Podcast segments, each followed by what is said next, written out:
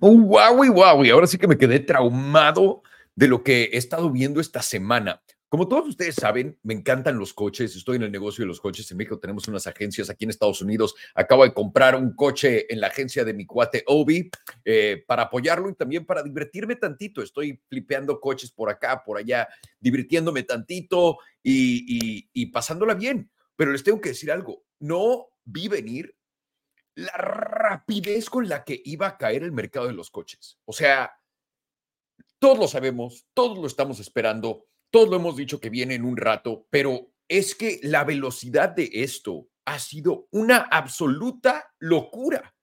Todo esto empezó cuando empecé a buscar coches yo para mí mismo, ¿no? Eh, ahora es que yo para mí mismo. Empecé a buscar coches cuando, me parece que antes de agosto, es cuando empecé a darle como vueltas a qué me quería comprar. Y tenía como ciertos coches en mente. Y dije, güey, los coches baratos no van a bajar en un rato. Tienen bastante presión, eh, ¿cómo se dice?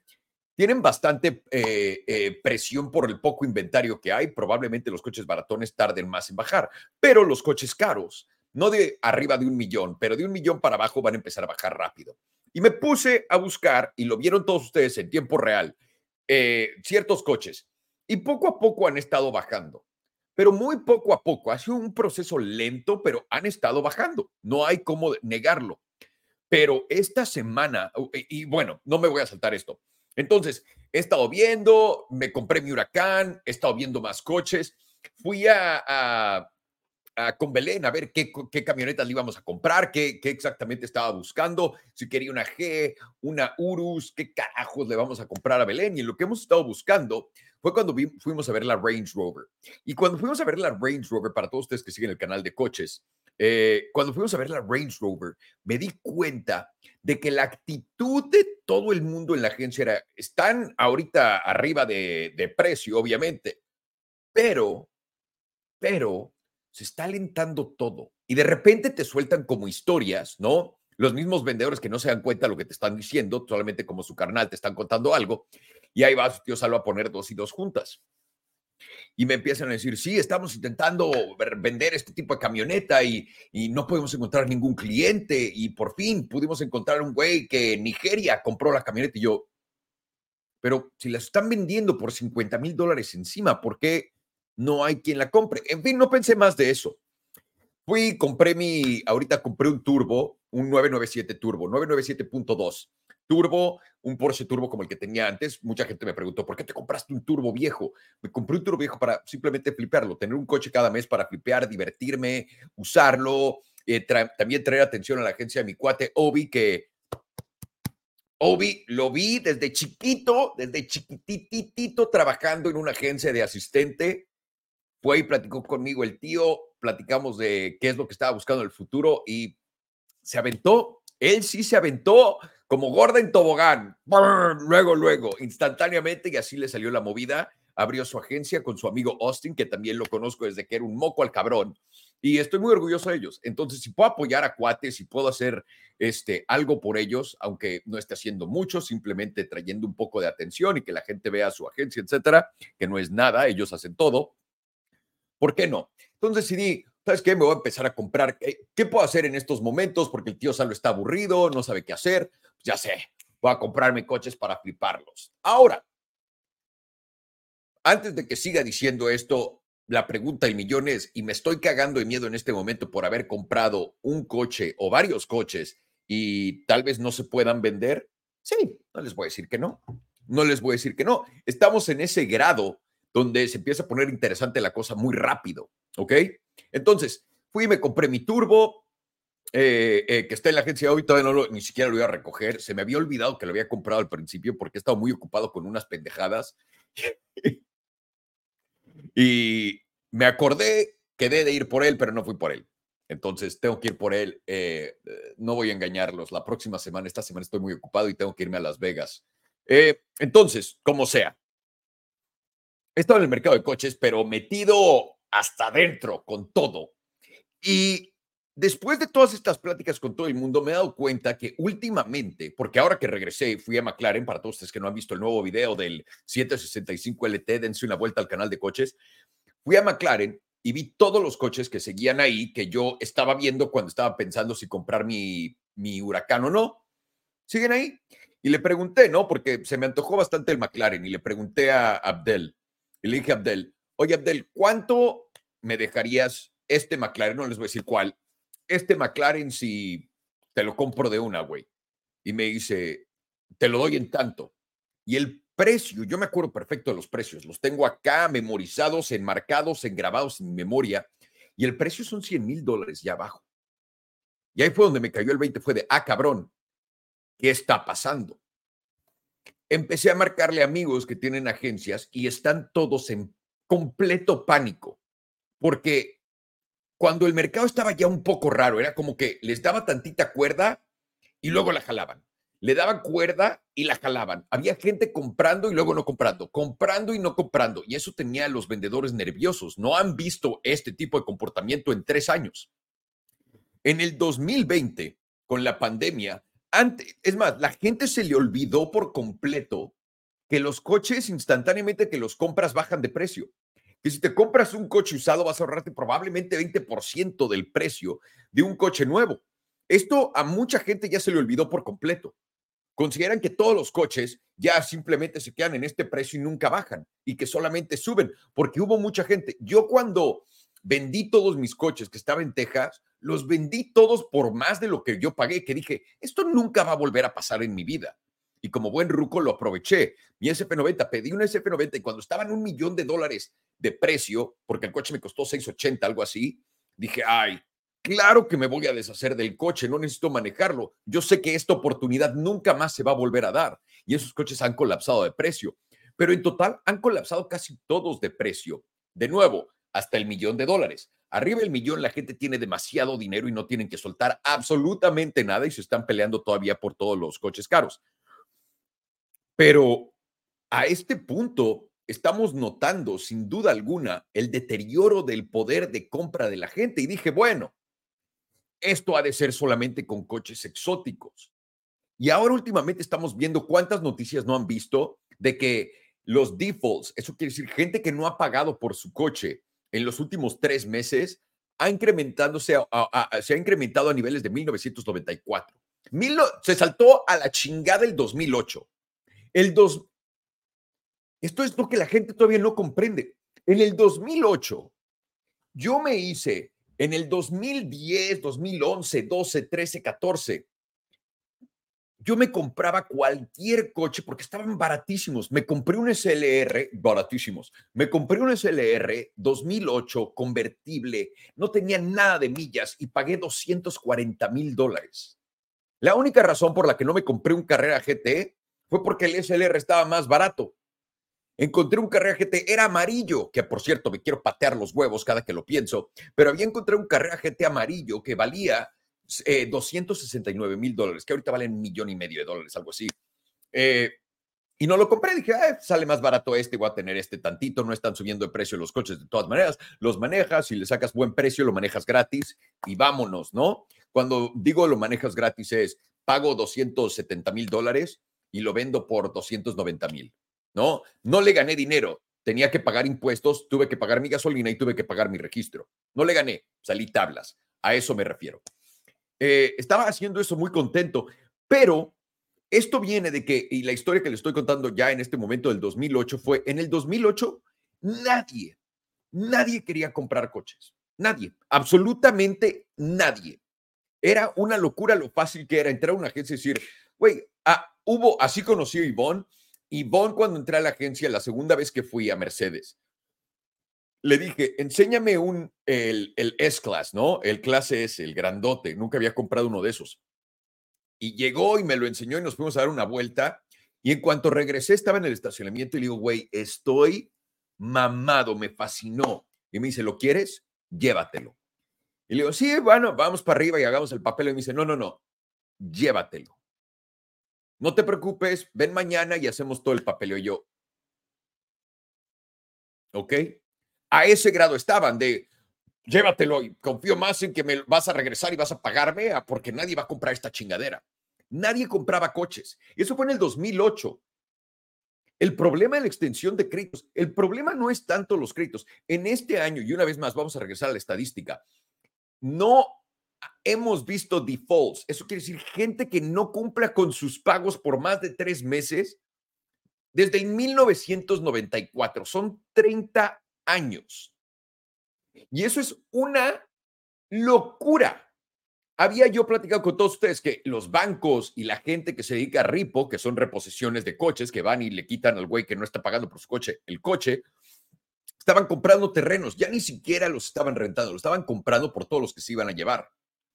Y yo dije, bueno, entonces van a sacar pocos y lo van a hacer poco a poco, etcétera. Y también, pues con lo de la unión no va a haber pedo. Pero les voy a decir cuál es el pedo más grande que existe en la economía americana, que lo vimos venir, pero al mismo tiempo lo subestimé. Los pagos estudiantiles. No tengo ni idea de cómo estén distribuidos los pagos estudiantiles en cuanto a demografía se refiere, ¿no? Lo cual es la demográfica de los pagos estudiantiles. No sé quién deba qué o cómo, pero en Estados Unidos tienes un, una deuda estudiantil, te quitan el dinero de la cuenta de banco y aparte el interés en la mayor parte de estos préstamos es variable. Eso quiere decir que va subiendo de acuerdo a, a, la inflación, digo, al CPI, a los intereses que te cobra el banco. Entonces, se imaginarán el desastre que hay. En este momento, ¿cuántas personas, y de nuevo, no tengo la estadística, ¿Cuántas personas hay a las que les están quitando dinero cada mes del banco, donde ya no les queda para pagar el coche mamalón que habían comprado? Y esto agrégale un problema gigantesco que en el 2008 no existía. En el 2006, 2007, 2008, los precios de los coches subieron. Pero les voy a dar un ejemplo. El Ferrari Enzo, ¿no? Todo el mundo, espero que todo el mundo sepa que es un Ferrari Enzo, pero si no, búsquenlo, un Ferrari divino. Salió el Ferrari Enzo en el 2005, me parece, o el dos, algo así, 2005 creo. Y, y cuando salió a la venta, si podías comprar uno, si eras de los suertudos, ¿no? Pito grandes de Ferrari, que les dio uno, el coche te costó 660 mil dólares. 660 mil dólares. Y cuando llegó a precio pre-2008, caída potente y todo esto, apenas estaba en el millón, millón uno apenas. O sea, por ahí del doble, y ni siquiera el doble de lo que costaba. Ahorita, para darles una idea, una clase G como la que tenía Belén, y es por eso que la vendimos, eh, nueva costaba 200 mil dólares. A cierto punto en Austin fui a la agencia y me pidieron que si les vendía mi G por 400 mil dólares, no la vendí por 400 mil dólares, pero la vendí por buena lana. Eh, y dije, güey, ¿cómo están dispuestos a pagar el doble por un coche de los que hay? Todas las viejas básicas en Los Ángeles tienen una G, todas, todas. Suena muy mamón, pero es cierto. Vengan a Los Ángeles y vean las calles de Los Ángeles, es una ridiculez. Y dije, esto no puede ser. El problema de esto, comparado con el pasado, es que en el pasado solamente los coches extraños, los raros, subieron de precio a ese grado, donde la gente rica podía pagar por estos premiums. Esta ocasión, todos los coches, absolutamente todos los coches, es una locura, cabrones. Todos los coches subieron de precio, pero por bastante. Y no estoy hablando solamente del precio del coche, sino lo que estaba la gente pagando encima del precio del coche. Cuando compraban un Ford, cuando compraban un Nissan, cuando compraban un eh, eh, Volkswagen, están pagando 20, 30, 50 mil dólares, a veces hasta 100 mil dólares encima del precio del coche. ¿Y qué ocurre? Esas personas que compraron a esos precios acaban de ver sus precios colapsar abajo del precio de entrada. Ahora tienen el pago este que no les alcanza para hacer. No les alcanza para hacer el pago del coche. Pero si ustedes creen que el pago del coche es lo que los está matando, no, el pago del coche es fijo. Lo único que se ha agregado son dos cosas y son muy importantes para todo el mundo de entender. Una, pagos estudiantiles. Lo que hemos visto es un aflojo de la demanda en todos los sectores en Estados Unidos, en gran parte, promedios, no de high pero promedios. Estamos viendo un aflojo de órdenes en todo ese sector gigante. Y esto empezó hace un mes, mes y medio, y eso coincide con cuando volvieron a reactivar los pagos de los estudiantes. Entonces, toda esa gente que tiene toda esa deuda estudiantil tiene que pagar todo esto ahora. Y lo segundo, Encima de eso, los seguros de coche explotaron en valor en Estados Unidos. Pero hay, hay algunas personas que tienen que pagar casi, casi el triple de lo que le cobraba antes el seguro. Y dirás, ay, ¿cuánto puede ser? ¿20, 30? No, no, no, no, no. Equivalente al pago del coche. Y ahí es donde empiezas a prestar a la gente. Y esto va muy también en paralelo con lo de las casas, cabrones. Se los digo. El güey de la casa que dice, yo tengo mi interés fijo, no hay pedo no está considerando que todas las cosas y todos sus costos están subiendo de precio, que los plomeros son ricos, que la gente que limpia la casa ya es rica. Belén ahorita me estaba diciendo, no, es que ahorita estaba buscando a ver quién nos ayudaba a limpiar la casa y la neta están locas todas, quieren cobrar una fortuna. Sí, no hay nadie que quiera hacer nada. Y ahora tienes toda esta inflación, tienes estos pagos, pero la cosa más importante de todo esto es la gente que se está quedando sin dinero, que tiene que regresar el coche, ¿qué es lo que está haciendo? Regresando el coche. En este momento, si buscan en Google Trends y vamos a... Es más, es más, lo vamos a hacer en este momento. Un segundo. Google Trends. Aquí está el, sitio. Un segundito.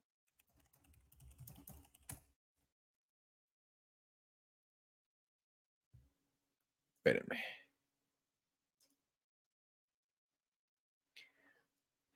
En Google Trends estamos viendo una buena explosión en cómo regresar un coche, en instrucciones de cómo regresar un coche. Y esto ha estado pasando, déjeme lo saco como por, ¿se puede cinco años? Sí por cinco años y está ahorita, déjenme comparto la pantalla en putiza. segundo. Share screen. En este momento está dando un salto para arriba esta tendencia potente. Y estos son los bandos altos de todo esto, ¿ok? Estamos viendo el principio. Estamos viendo el principio de algo que se va a venir horrendo. Y es la gran repreciación, lo hemos dicho mil veces, pero yo no esperaba que fuera a pegar tan rápido, cabrón. Tan, o sea, esto pasó de la noche a la mañana, donde amigos que tienen agencias me están escribiendo friqueándose. Y han pasado dos, tres semanas desde que vendieron no sé cuántos coches y ya están friqueados. La razón por qué es, porque la gente que pagó 200 mil dólares arriba de una G, el doble de precio, en este momento la puede vender perdiendo los 200 y aparte perdiendo 50. Eso quiere decir que están en negativo, pero pesado. Y lo único que pueden hacer es un default. Eso quiere decir regresársela al banco. El banco tiene una deuda gigantesca en papel, pero gigantesca, de gente y, y, que nadie va a pagarle. Esta deuda la están juntando toda, una vez más, como en el 2008, la están juntando todo en junk bonds. La están juntando todos estos junk bonds, lo están juntando todos y lo están empaquetando. Como en el 2008 es idéntico esto. Como si los bancos no tuvieran el problema de que tenemos la crisis de bonos más grande de toda la historia, donde nadie quiere comprarlos y donde estamos emitiendo más de los que deberíamos emitir, pero gracias a Dios tenemos la guerra y la guerra nos va a sostener. Pero esto es un indicador potente de lo que se viene. Y créanme, hemos visto la escalonada y siempre he platicado con ustedes de esto ¿Qué es lo primero que haces cuando tienes dinero? Y ahí les va. Digamos que a alguien le cae un cheque de 10 millones de dólares. Lo primero que va a hacer es ir a comprar una casa, luego un coche, luego va a invertir en la bolsa, luego va a invertir en Bitcoin, en Ethereum y después va a invertir en NFTs. Si este güey se queda pobre, lo primero que va a hacer es vender sus NFTs, vender su cripto, vender sus acciones, vender su coche y al final la casa. Hemos llegado a la parte de los coches en esta cascada. Y llegamos muy rápido, pero mucho más rápido de lo que yo le di crédito a esto. Porque me tienen acá, o sea, les acabo de hacer un video ayer diciéndole, se va a venir, va a estar tranquilo, pero nos ponemos a, poner atención a todas estas cosillas y la cosa se está poniendo seria, muy, muy seria. Así que pongamos atención ahí. Para todos ustedes que piensan, oye, y debería entonces de comprar coches porque están baratos, no, no cometan el mismo error que yo.